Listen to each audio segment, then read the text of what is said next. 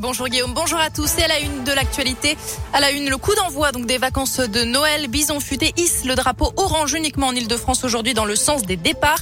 Ce sera plus compliqué sur les rails aujourd'hui. Les différents préavis de grève sont levés. Le conflit est réglé à la SNCF, mais trop tard pour rétablir des conditions de circulation normales aujourd'hui. Il n'y aura donc qu'un TGV sur deux dans le sud-est, notamment dans la région.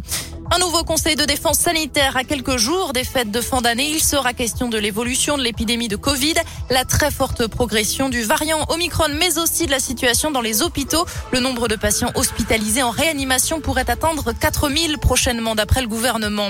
Et puis l'épidémie qui s'est invitée au concours de Miss Monde. L'événement devait se dérouler hier à Porto Rico, mais il a été annulé en cause des cas de Covid-19 détectés aussi bien chez les candidates que chez les organisateurs.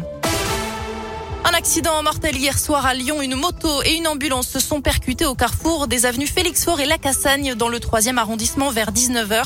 Le jeune motard a succombé à ses blessures. Une enquête est ouverte.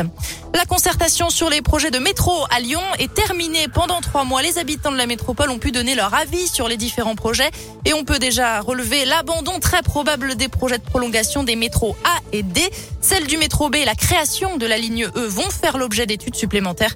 C'est ce qu'a annoncé Bruno Bernard hier soir en clôture de la consultation.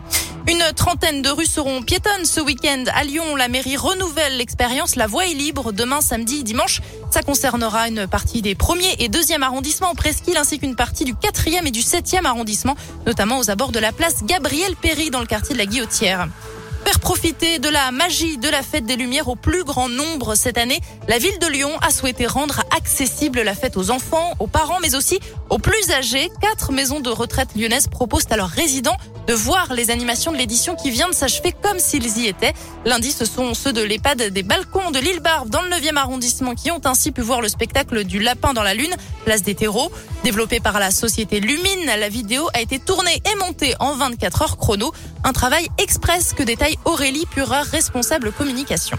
On a une équipe production en fait de deux personnes qui étaient sur le terrain ce soir-là. Ils filment en fait avec une caméra 360, donc c'est une caméra qui a six objectifs tout le tour, qui permet de filmer dans tous les sens, donc en haut, en bas, à gauche, à droite, de tous les côtés. Du coup, ils sont positionnés effectivement sur la place des terreaux, avec le bon angle de vue pour que ce soit confortable pour les personnes qui vont le visionner ensuite, puisque les personnes âgées très souvent, elles le visionnent d'une place un peu assise, donc on adapte la hauteur de la caméra, on adapte l'angle duquel c'est filmé pour que le point d'intérêt principal soit vraiment en face de la personne et qu'elle puisse ensuite aller chercher selon sa motricité à gauche et à droite des éléments supplémentaires. Et dans les prochaines semaines, plusieurs autres spectacles de la Fête des Lumières devraient être adaptés en réalité virtuelle, comme les projections à tête d'or, mais également des animations du centre-ville. Allez, du sport et du basket à suivre ce soir. L'Asvel est en Grèce pour affronter l'Olympiakos en Euroleague à partir de 21h.